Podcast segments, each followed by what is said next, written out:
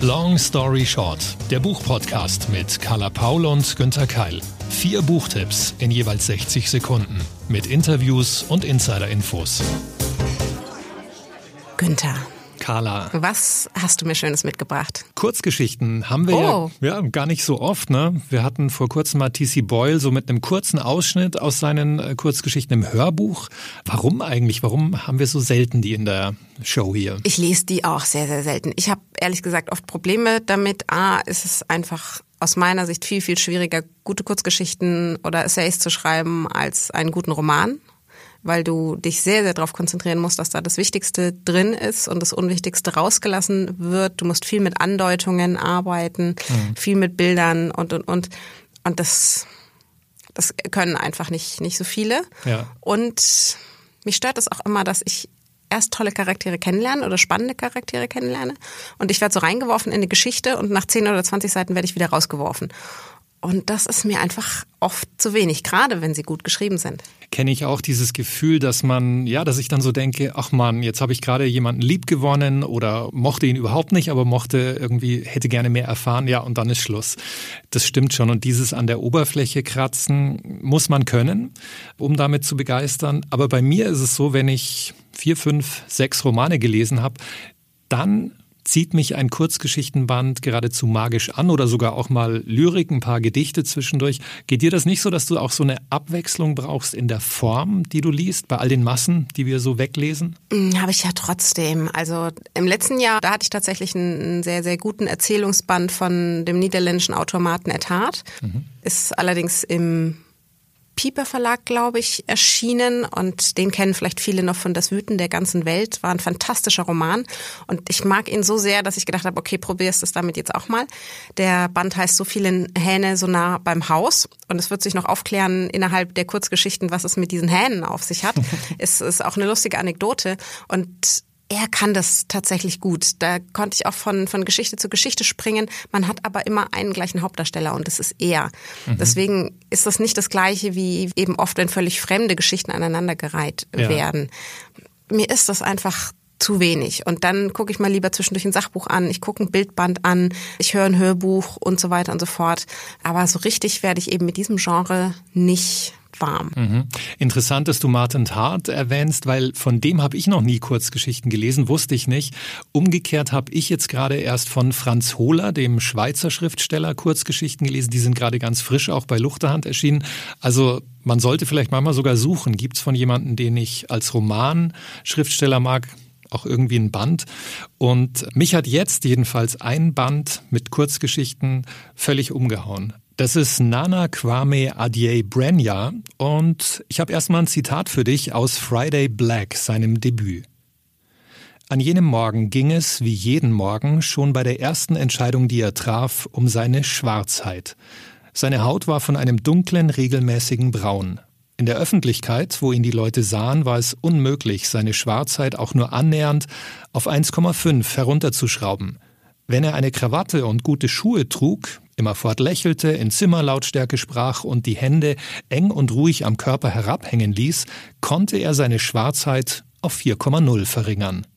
Das klingt tatsächlich schon sehr interessant. Was hat es denn mit dieser Kennzeichnung auf sich? Schwarz sein 1,5 oder 4,0? Das- Magst du spoilern? Ja, ein bisschen. Also ich fand das eine sehr gute Idee, wie er selbstironisch so dieses Identitätsproblem oder dieses Gefühl auf die Schippe nimmt, aber auch uns nochmal deutlich macht. Also wie ist es als Schwarzer unter überwiegend Weißen zu leben, rauszugehen und wie fühlt man sich dabei? Und dabei hat er diese Farbskala in einer Kurzgeschichte entwickelt.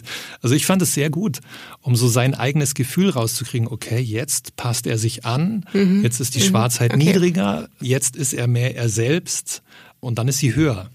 Wo kommt er denn her?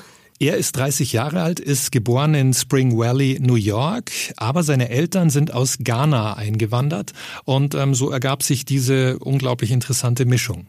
Und da gehe ich einfach mal davon aus, kommt dann auch der Titel Friday Black her? Kann man auch darauf beziehen, aber eigentlich ist das ein Wortspiel. Black Friday, klar, ähm, das ist ja so dieser Einkaufswahnsinn, der da immer wieder eingeläutet wird. Den es leider inzwischen auch bei uns gibt. Ja, genau.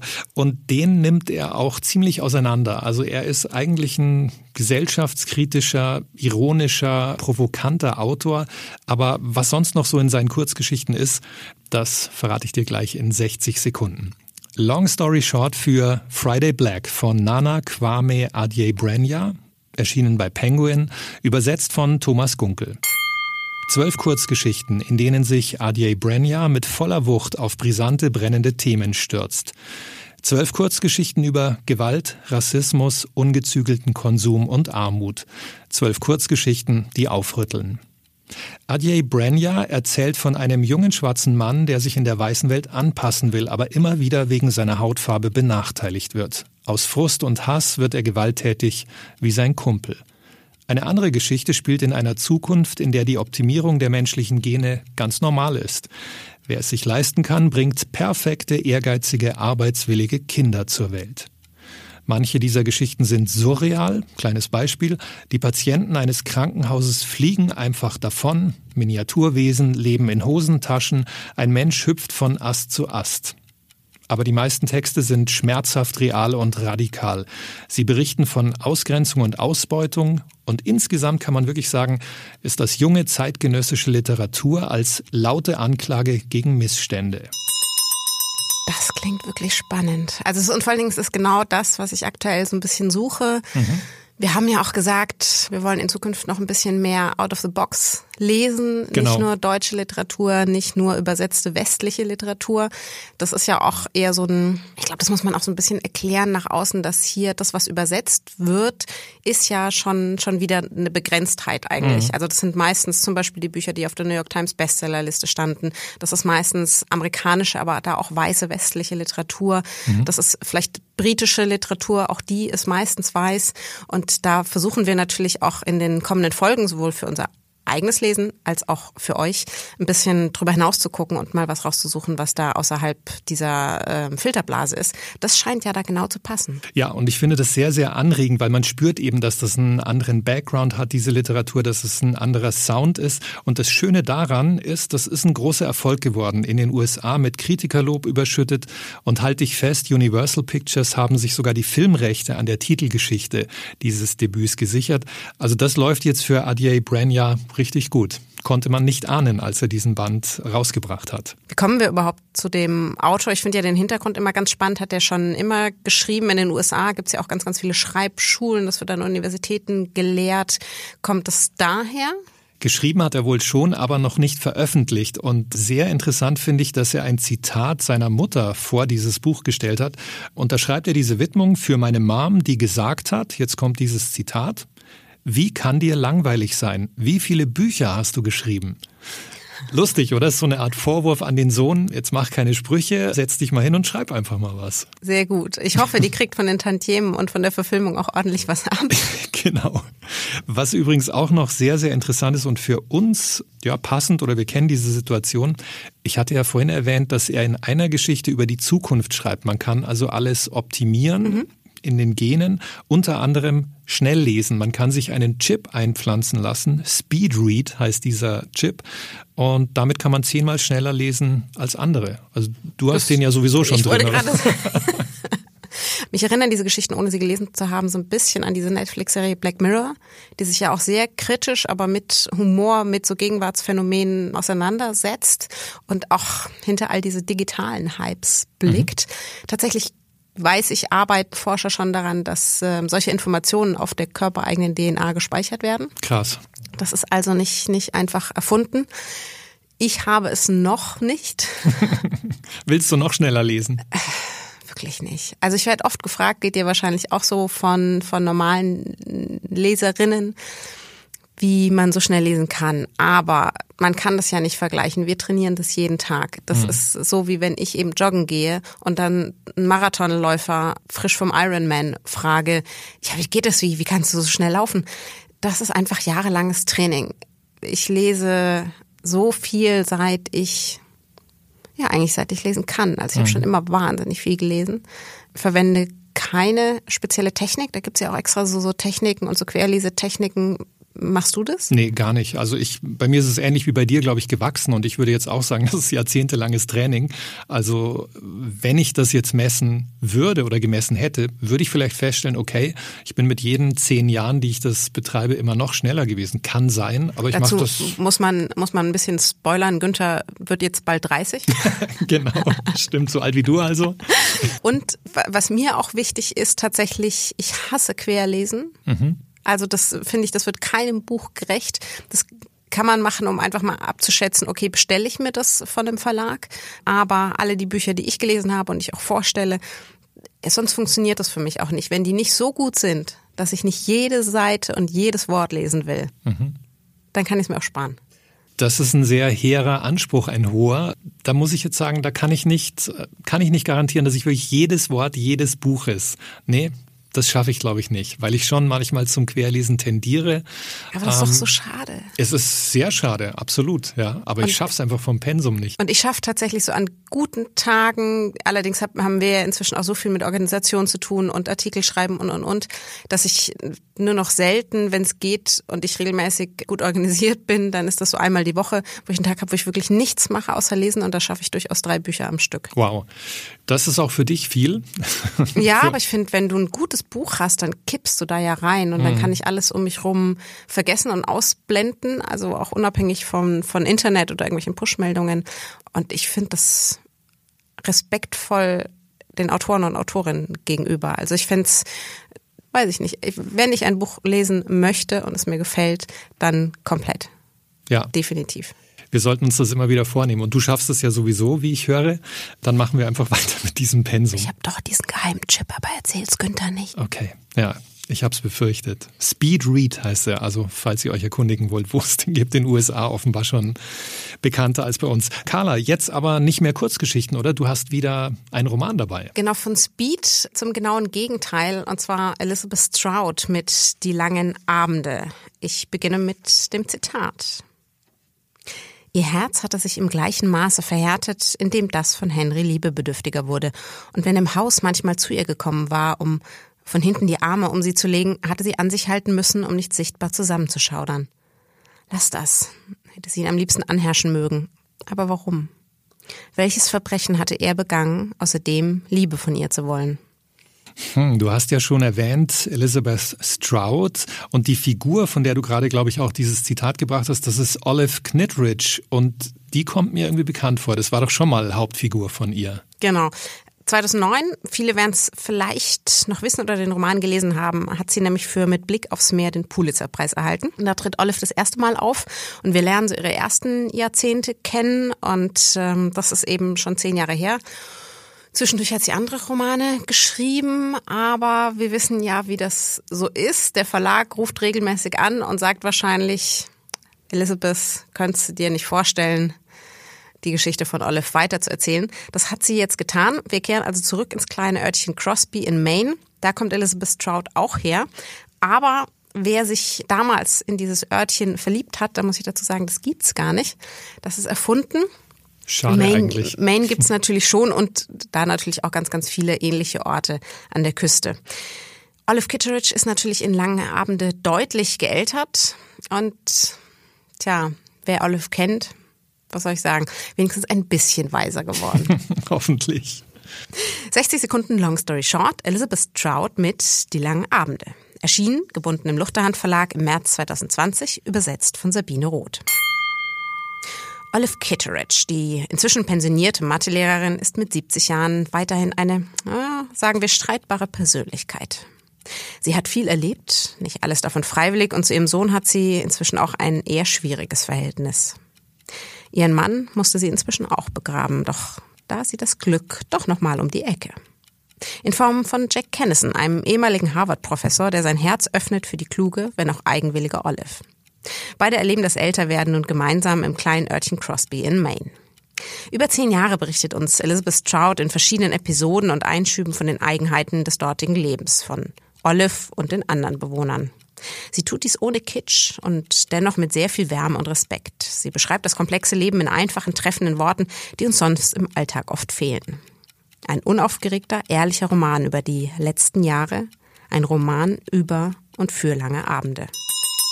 Das hast du jetzt sehr schön ja, beschrieben. Ich habe auch reingelesen in den Roman und bei Olive, hm, ich war so ein bisschen ambivalent. Wie ist es denn bei dir? Magst du Olive? Fiese Frage, ne?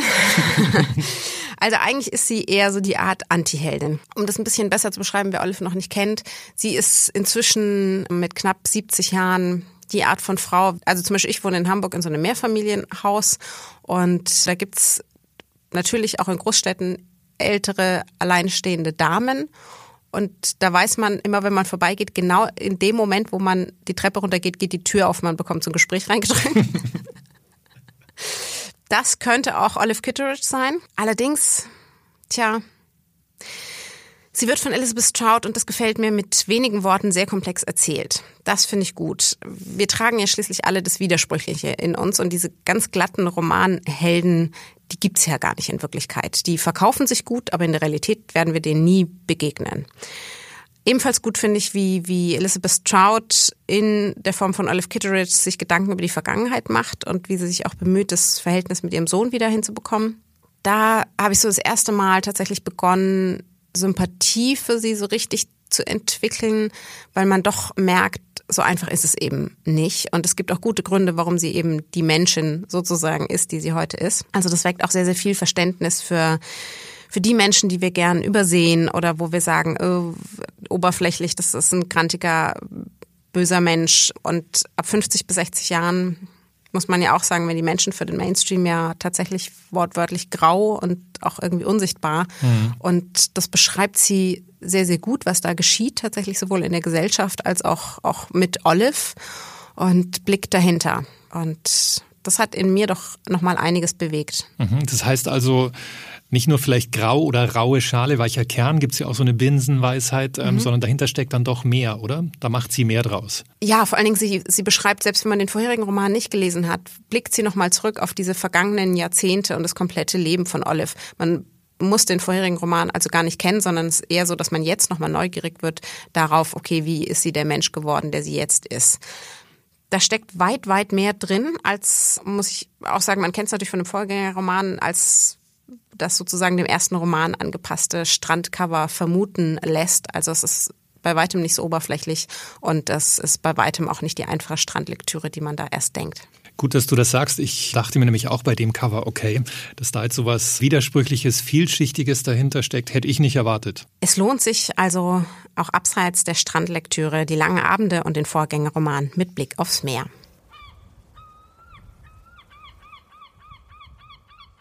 Apropos Meer und Strand, das passt auch zu meinem Backlist-Titel, den ich für die heutige Folge mitgebracht habe. 60 Sekunden Long Story Short für Peter Nichols, Die Sommer mit Lulu, erschienen bei Goldmann, übersetzt von Dorothee Merkel. Ein wunderbarer, vielschichtiger Mallorca-Roman und eine europäische Familiensaga. Spielt auf fünf Zeitebenen von 1948 bis 2005.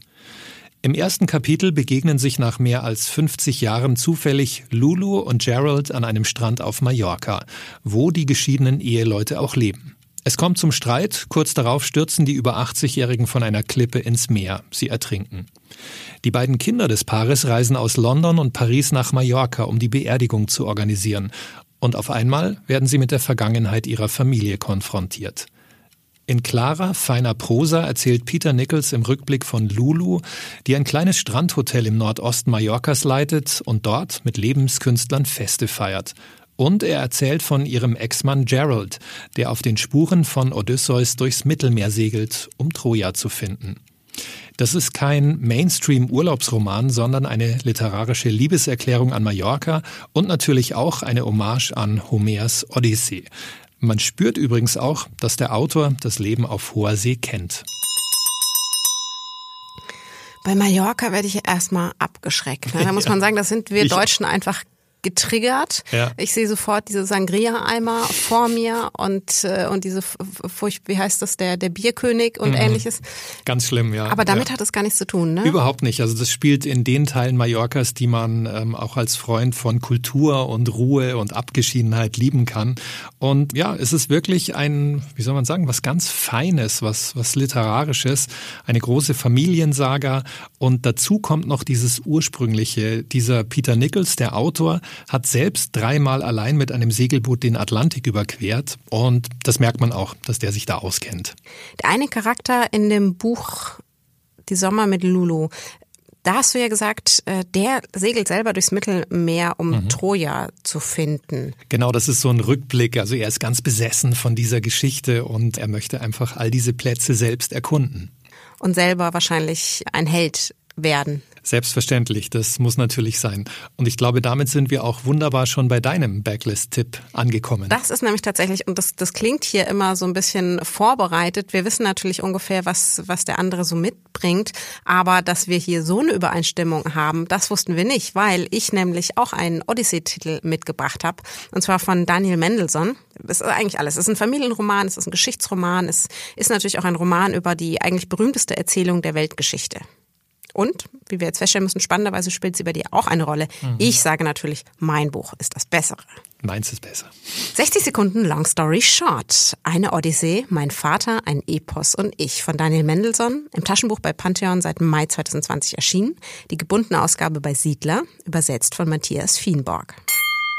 Daniel Mendelssohn arbeitet neben seiner Tätigkeit als Journalist und Autor an der Universität. Dort besucht ihn eines Tages sein 81-jähriger Vater, Jay Mendelssohn, und beschließt, dessen Vorlesungen rund um die Odyssee zu lauschen.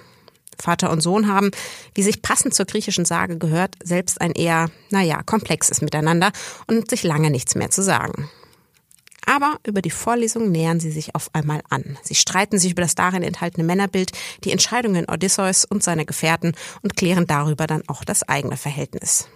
Spannend ist das, was Mendelssohn da beschreibt. Viele Familienprobleme erkennt man natürlich selbst wieder. Da beschreibt er die Trigger und die Schmerzpunkte sehr klar, sehr treffend.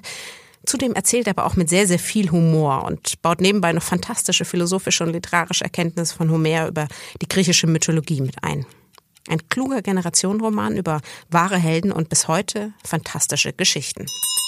Klingt sehr, sehr schön. Ich habe mich nur gefragt, will man dann nicht auch raus aus dieser Universität, aus den Vorlesungen, raus aufs Meer? Nicht raus aufs Meer. Sie gehen natürlich auch raus, aber so die Haupterzählung findet einfach statt. Auf der einen Seite in Erzählungen aus der Odyssee und in Rückblicken auf diese Familiengeschichte, also wo sie auch reflektieren, okay, wie kam es eigentlich dazu, dass dass die beiden sich nicht mehr so viel zu sagen haben, dass die sich entfernt haben, wo sind die Streitpunkte und natürlich finden sie am Schluss darüber wieder zusammen. Gibt es ein Happy End? Und ich fand das ganz toll, weil wir haben natürlich früher alle mal diese griechischen Sagen durchgenommen mhm. und wir wissen noch ungefähr, worum geht's da, aber dass, dass so jemand spannend irgendwie in den Roman einbaut und tatsächlich auch so viele Verweise auf die Mythologie hat und er kennt sich da wirklich sehr, sehr gut aus und es ist null trocken. Es ist spannend und es ist lustig und man leidet auch so ein bisschen mit, weil Daniel Mendelssohn hält eben diese Vorlesung und jetzt kommt der Vater da immer mit rein und setzt sich mit rein und der Sohn sagt erst,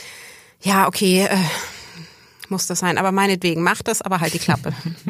und der Vater hält natürlich nicht die Klappe und hat immer so Einwürfe dann irgendwie und sagt, was ist das für eine Heulsuse, dieser Odysseus und kommentiert so die ganze Odyssee dazu. Und es ist von außen ist das sehr, sehr lustig, aber man kann sich schon vorstellen, wie sich das für den Sohn anfühlt, wenn ja. da irgendwie seine, seine Vorlesung gecrashed wird und man erfährt wahnsinnig viel und man amüsiert sich und spannend ist es auch. Also ich finde es wirklich einen, einen fantastischen, großartigen Roman. Freut mich. Und dir waren das nicht so viele Männer, männlicher Autor, dann geht es um Vater und Sohn. Was ist mit den Frauen? Ach, als Ausnahmegeschichte kann ich das schon mal ertragen. okay.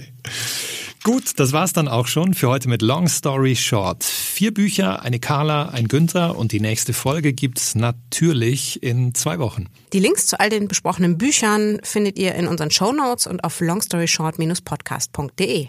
Zu Risiken und Nebenwirkungen lest den Klappentext und fragt eure Lieblingsbuchhändlerin und Buchhändler vor Ort wie immer. Wir freuen uns über eure Bewertungen. Das könnt ihr tun bei Apple, bei Spotify, bei AudioNow und überall, wo ihr den Podcast eben abonniert und runtergeladen habt. Und natürlich freuen wir uns, wenn ihr uns auf den sozialen Kanälen abonniert und ein bisschen Feedback gebt, was euch gefällt und was nicht. Long Story Short ist eine Kooperation zwischen Carla Paul, Günther Keil und der Verlagsgruppe Random House. Das, weil wir ja, müssen doch noch ein bisschen reden eigentlich, ne? Wann, wann reden wir denn dann noch ein bisschen? Ich glaube, wir haben aber schon ziemlich viel okay. geredet, oder?